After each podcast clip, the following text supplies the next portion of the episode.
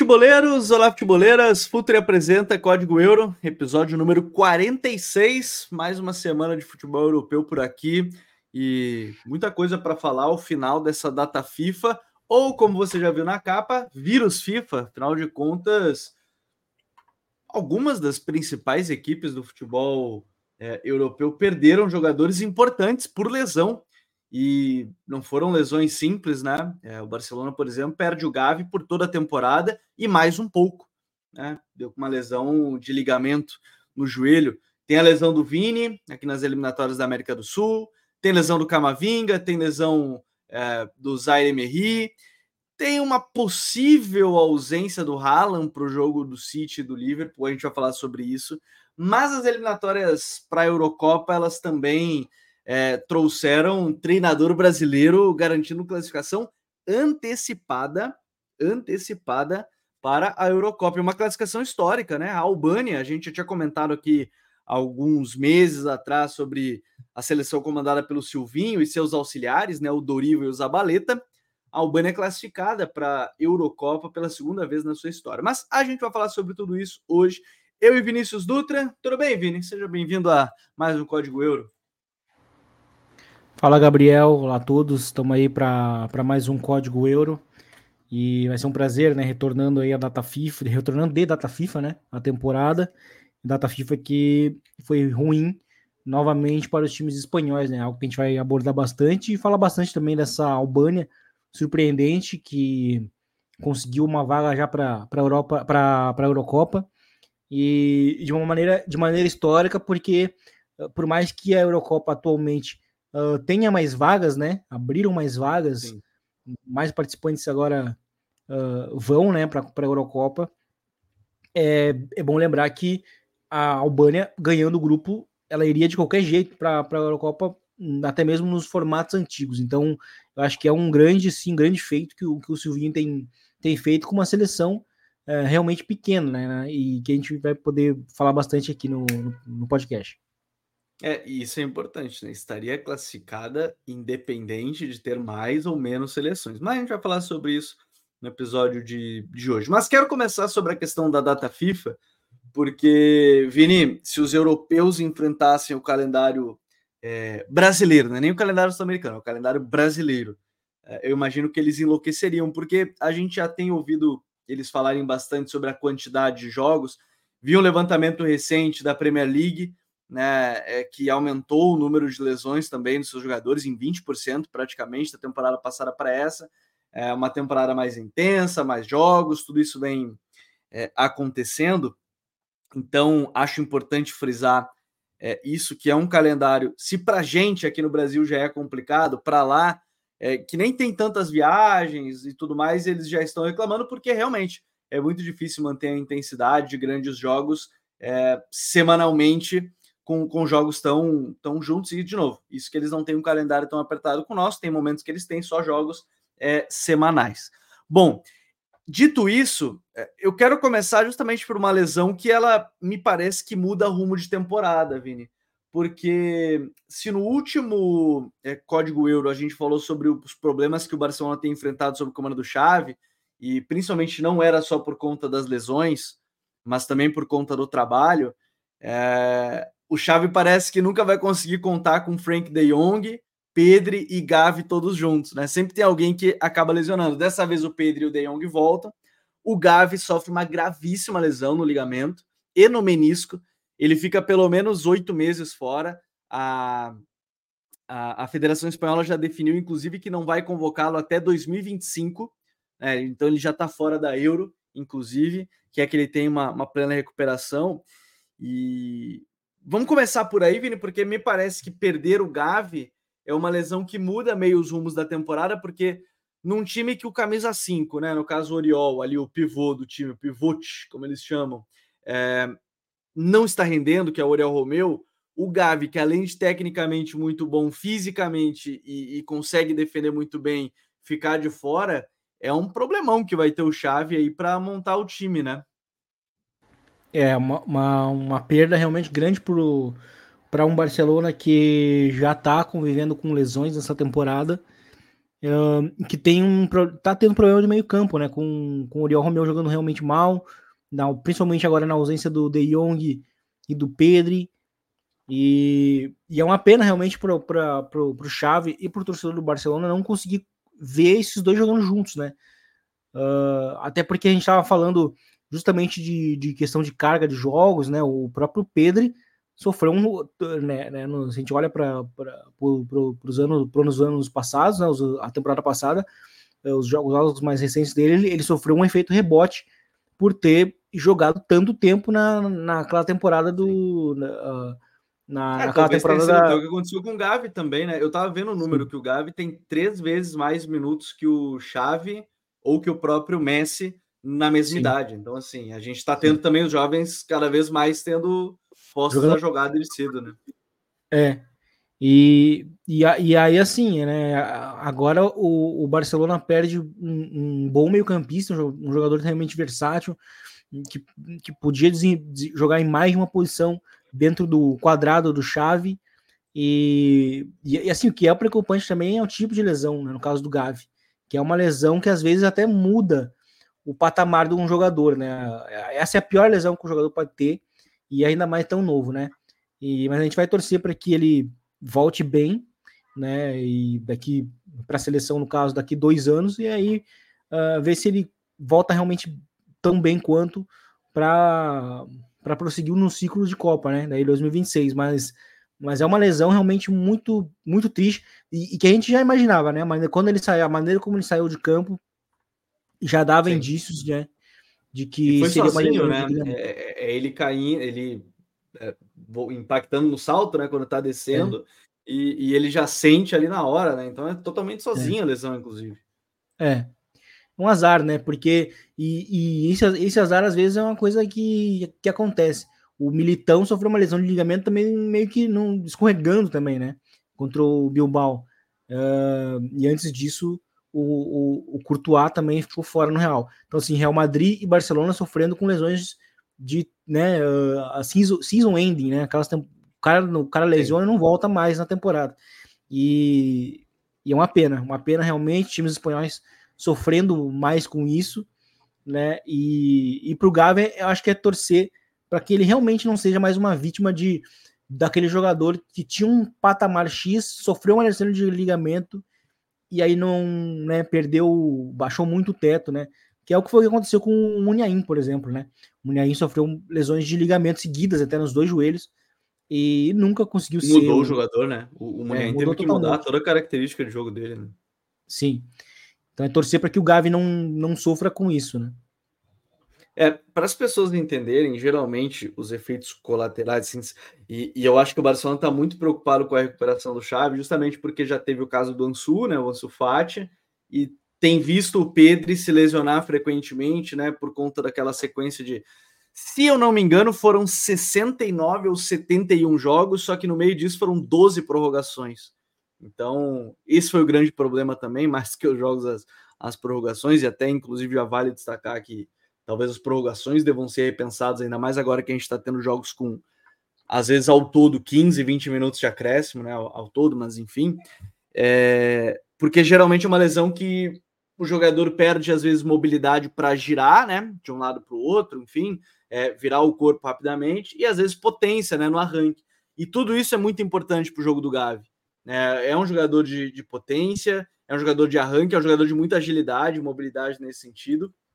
É, quem sofreu uma lesão parecida, é, parecida não, a mesma lesão no caso, foi o Chave. Inclusive, foi em 2005, 2006, ele também sofreu uma lesão de ligamento. Não impediu depois ele de se tornar um dos melhores meio-campistas é, do mundo.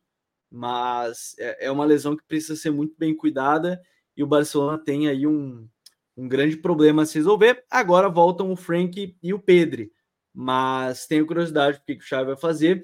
Isso, inclusive, coloca o Barcelona a buscar um, um, uma reposição. Tem a na La Liga, é, se o time perde um jogador, como o Vini falou, de season ending, né, perder a temporada, aí o clube pode, fora da janela de transferências, buscar uma contratação. Claro que a janela já vai abrir agora, né? A gente está chegando em dezembro já, mas de qualquer forma o Barcelona vai, vai poder buscar um jogador. O consumo é o Zubimendi, mas a real será provavelmente não vai se liberar tão fácil, ainda mais no meio da temporada, uma temporada que está classificada para as oitavas da Champions. Mas vamos acompanhar o que, que isso vai, vai significar.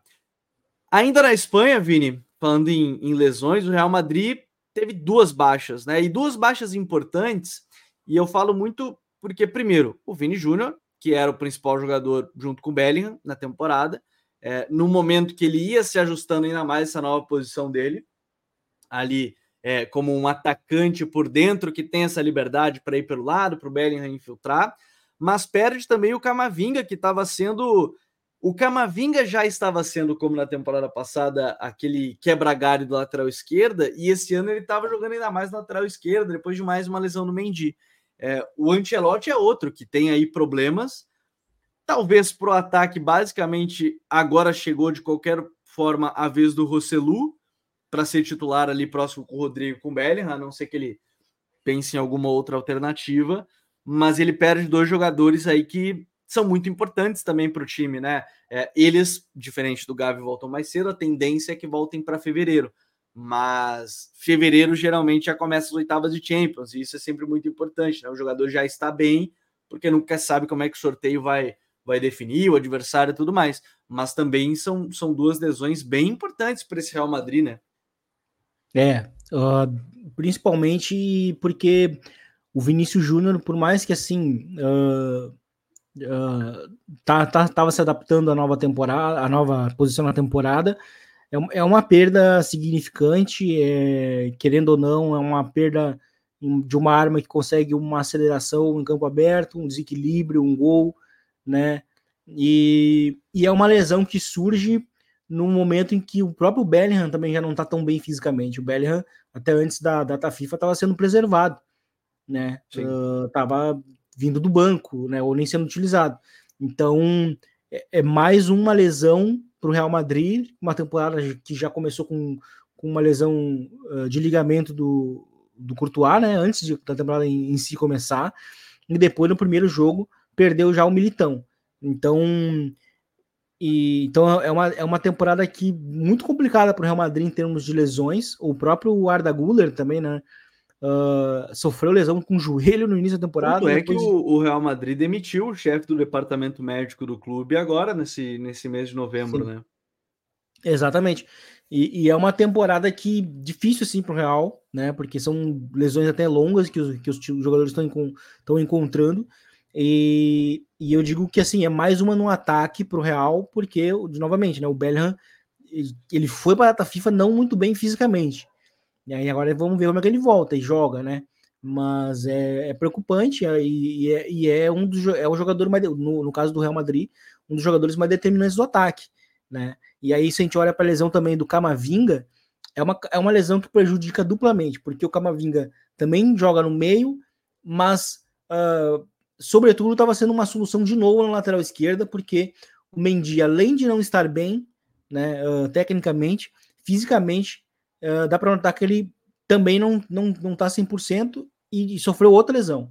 Então. E aí, né? O Fran, ele basicamente vai ter que sustentar mais, é. uns dois, três meses praticamente jogando só, só ele, né? Sim, só ele. Vai ter uma sequência por isso, assim como foi no início da temporada, né? O Nacho, né? O Nacho, o Nacho também, né? São, são dois jogadores que podem realmente ser utilizados. Mas eu acho que vai ser o, o Fran Garcia, porque foi o que aconteceu no início da temporada, né? O Fran foi até mais utilizado. E, mas de qualquer forma, eu acho que o Fran é, demonstrou até em alguns jogos de mais, de mais, exigência de que ele não está tão pronto quanto o Camavinga para ser útil para o Real Madrid em algumas situações. Né? Então é uma lesão que pre, prejudica assim, duplamente o Real.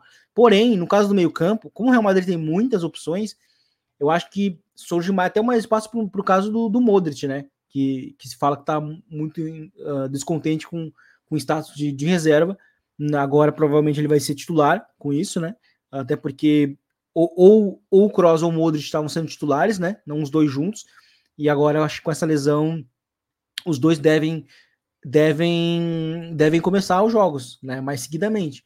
E porque no meio-campo, né? Mas, mas de qualquer forma, na lateral esquerda é um problema que o Real Madrid vai seguir tendo, né? Porque o Mendy não tá bem, o, e o Fran Garcia é um jovem ainda, né? É um cara que tá, tá chegando, tá se adaptando ainda, assim, está em, em desenvolvimento. Então, eu acho que são lesões bem preocupantes que o Real Madrid tem. É, é, é, um ponto importante, de novo, de duas posições aí que uma vai ficar basicamente o Fran Garcia, né? E a outra que no momento que você perde o Benzema, como a gente já falou aqui várias vezes, você perder um outro jogador que faz muitos gols, participa de muitos gols, é, é, um, é um problema. E, e eu queria falar da outra lesão importante da temporada aí, que é do, do Aren Zaire Emery, né, jogador do PSG. Primeiro que ele foi o mais jovem a fazer um gol, né, pela seleção francesa, 17 anos, mais jovem até que o Mbappé fazer gol pela, pela seleção francesa, Vini. E eu acho que aí tem um outro problema. A gente estava falando dos treinadores e tudo mais, de como é que isso impacta, porque a lesão dele foi no tornozelo, ele pode ficar até dois meses parado, ou seja, ali janeiro, fevereiro, mais ou menos, ele deve voltar. É que era agora que o Luiz Henrique tinha encontrado ele na posição ali como aquele interior, né, jogando por dentro. É, ele que já tinha atuado em um milhão de posições desde que estreou pela equipe do PSG. O Luiz Henrique parece que encontrou de vez a, o posicionamento do, do Zaire Emery e, e aí agora perde o atleta para um time que também não tem muitas opções para fazer exatamente o que ele faz, né? Porque ele é muito dinâmico ali naquele setor, né? Então aí mora um problema grande para o Luiz Henrique, porque ele me parece que não tem um substituto para o Zaire Emery. É, essa é uma lesão. E que entra ruim. naquela coisa, né? Também um jogador que jovem que está fazendo muitos jogos na sua primeira temporada e na sua segunda temporada como profissional. Sim. O Zaire Emery é uma pena, realmente, porque estava tendo uma sequência e ele estava sendo, assim, o, talvez o segundo jogador mais importante do PSG já na temporada junto com, junto com o Mbappé, né? Sendo inclusive um pilar no meio-campo ali junto com o Gart e, e, sendo realmente uma essência, né? Uma essência do time, já sendo decisivo, aparecendo em situações para fazer o time controlar o meio-campo, fazendo a bola rodar. E é uma lesão realmente que preocupa muito mais também por ele, né? Perde, perde a sequência, mas também o PSG, que finalmente estava encontrando um corpo no meio-campo, né? O PSG a gente, fala, a gente falava muito que faltava às vezes uma alma, faltava um pouco mais de peso. E quando estava encontrando isso, principalmente agora nessa temporada de muita mudança, né, em termos de estilo de jogo, é, sofre uma lesão, uma peça que estava sendo chave, que era o Zaire justamente pela capacidade de, de girar entre linhas, de trabalhar no espaço reduzido, de encontrar passes chave em transições, é muito ágil contra pressões altas, ele é uh, né, superando não só com passe, mas também com condução e, e, dribles. E é uma lesão realmente que chata, mas é aquela coisa, vai voltar lá em dezembro, lá em janeiro, né? Vamos ver se ele vai ter tempo também para conseguir recuperar um pouco o ritmo de jogo para estar tá bem nas oitavas, que é quando o PSG vai precisar muito dele. É, vai precisar mesmo, porque estava encaixando muito bem para o funcionamento do time e com certeza é uma, uma baixa importante. E a outra, ela não é confirmada ainda, mas pode vir a, a se confirmar, que é a do Ellen Haaland, né, que sofreu uma lesão no tornozelo durante o jogo contra ele as Faroe e não é grave, mas ele está com dores e funções limitadas nesse momento. O Guardiola é um dos treinadores que mais tem reclamado, inclusive, desse, desse calendário de, de muitos jogos que eles têm, têm enfrentado. E o grande problema é que, na verdade, final de semana tem jogo contra, contra o Liverpool na, na, na Premier League, e é um jogo importante porque os dois estão brigando pela liderança da competição. É... Claro que você tem o Julian Álvares, ok, que está sendo muito importante, mas numa temporada que você já perdeu o De Bruyne, né, perdeu o Haaland também, mesmo que seja um, dois jogos no máximo, sempre tem um impacto, né, Vini? É, tem um impacto é, e, e assim, o Haaland, ele até ano passado não teve, sofreu com isso, com lesões, né? Mas ele tem um certo histórico, principalmente com lesões musculares.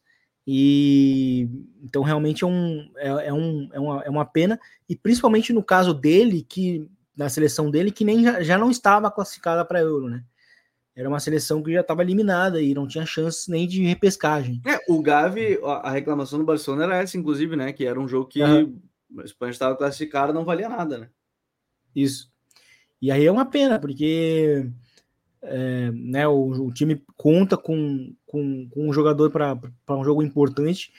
A torcida também, né? Todo mundo que quer ver um Liverpool e, e, e City no final de semana uh, já não é não vai poder contar com uma talvez com uma estrela ou ele jogar baleado, né? E por mais que realmente o City tenha tenha no, no Julian Alvarez um, um bom um bom substituto, um bom e agora está sendo titular, né, com a lesão do, do De Bruyne, mas uh, já mexe também no próprio Julian Álvares, né? Então é, é, o City tendo que mexer em mais um outro jogador se o Julian Álvares for realmente o 9.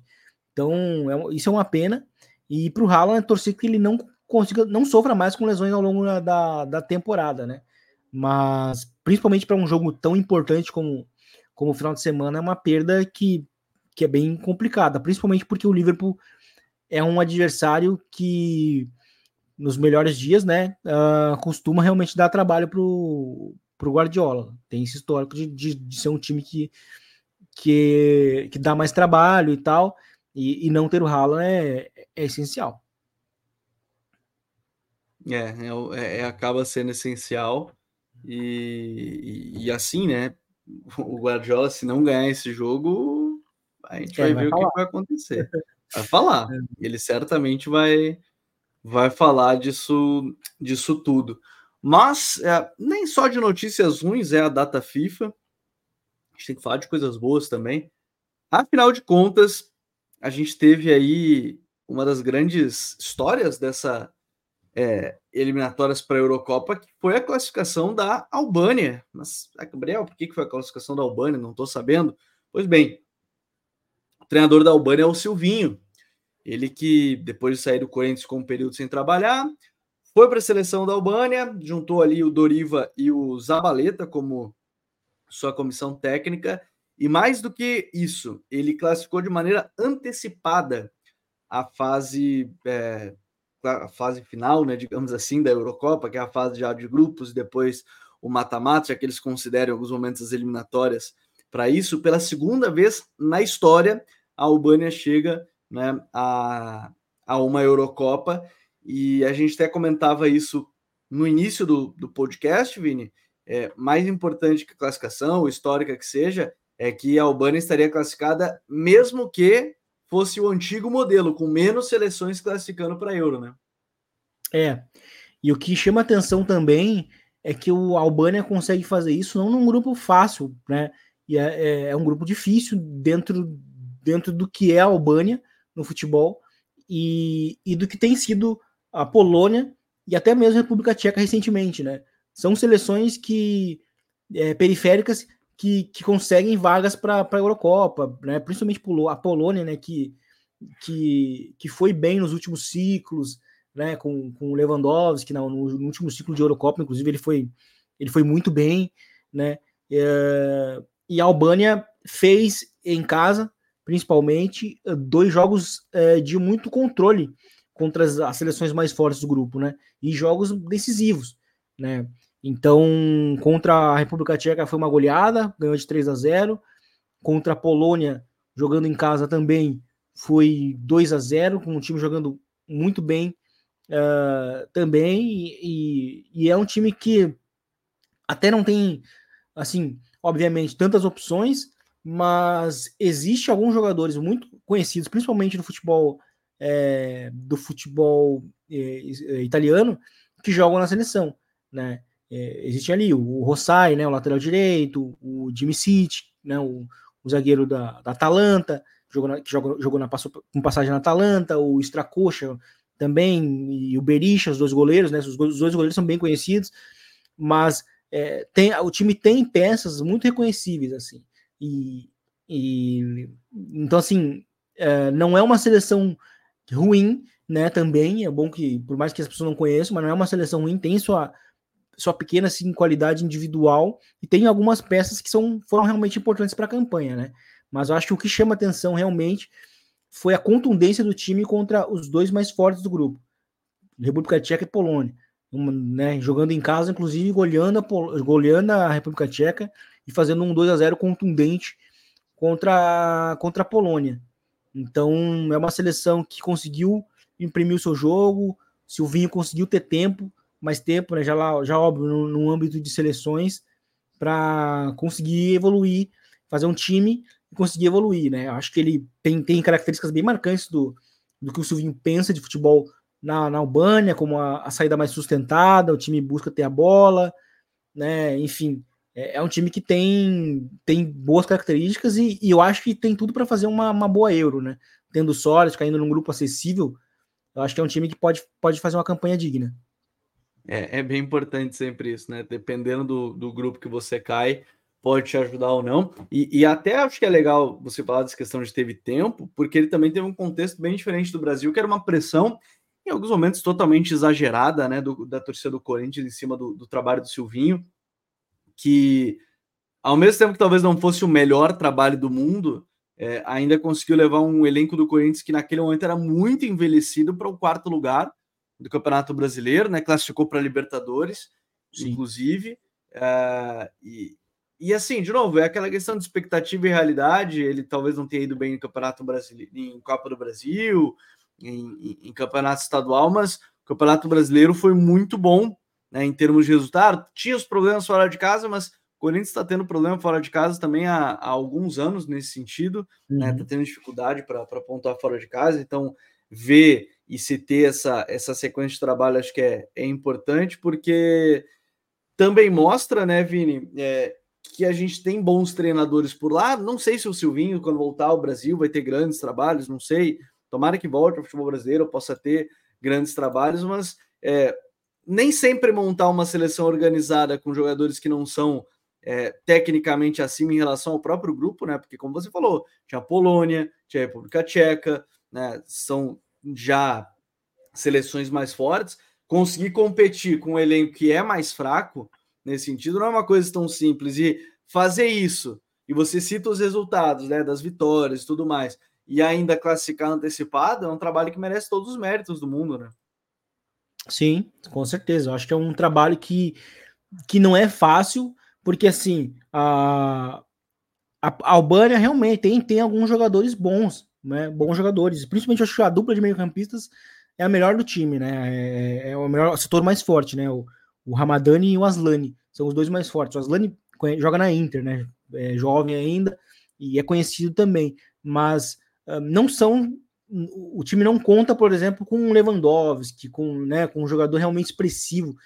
E, e eu acho que tá, o, o trunfo tá aí. É um time jovem, é um time que tem o seu talento e que pode funcionar como time, e que o Silvinho conseguiu, uh, sem, obviamente, expectativas e tendo um paciência e tempo para poder é, trabalhar, conseguir fazer um trabalho de, quem sabe, conquistar uma vaga na repescagem, mas não, né? O time con con conquistou ainda muito mais do que isso, conseguiu se, se impor nos jogos em casa e ir bem também nos jogos fora, uh, como foi o caso contra a Moldávia, para pontuar e para quem e para conquistar o grupo, né? O grupo do, né, na, na fase de grupos. Então, para mim é um, é um, dos melhores trabalhos, né? Não é fácil, de novo, principalmente, principalmente num país é, que não é um centro, né? Ainda mais a Albânia, que é uma seleção jovem, né? Uma seleção, o país, né? Em si também jovem, uh, tem todo um contexto também diferente. E eu acho que é um trabalho realmente muito, muito, muito expressivo que faz o Silvinho, conseguindo levar essa seleção para Euro, não só como classificar, né? mas classificar como campeã do grupo em um grupo que tem República Tcheca e, e Polônia. É, todos os méritos aí para o Silvinho nessa, nessa classificação. A, as eliminatórias para a Euro que tem essa classificação histórica, então, da, da seleção da, da Albânia e depois outras é, classificações como a Espanha, que já esperava, a Escócia à frente da Noruega, né, que era algo aí que todo mundo tinha expectativa se a Noruega poderia classificar ou não, acabou não conseguindo. A França e a Holanda classificando no grupo B.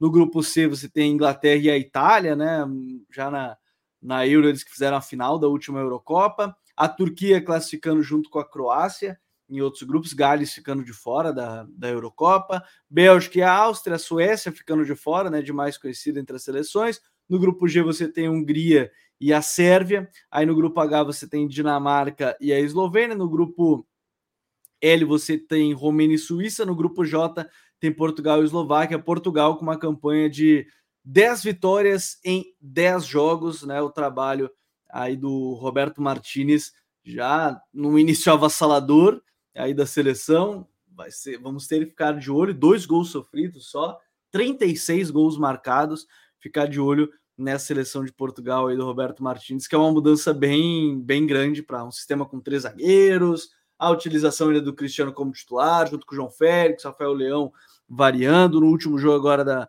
é, utilizou basicamente dois zagueiros de origem, então ficar de olho nessa seleção de Portugal para a sequência da, da temporada. Não sei se teve, não sei se teve mais alguma algum destaque que você acha que merece menção, Vini, mas é, me chamou a atenção realmente mais essa campanha 100% de Portugal, uhum. que em alguns momentos pecava em desempenho, dessa vez foi lá e, enfim, 100% de aproveitamento numa, nas eliminatórias.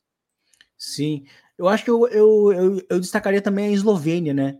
Que conseguiu uma, uma vaga para a Eurocopa, principalmente porque a Eslovênia tem o Oblak, que é um dos melhores goleiros do mundo, né? E, e, e, era um goleiro que, ao contrário do Randanovic, que jogou a Copa em 2010, ele não tinha participado de um, de um grande torneio, né?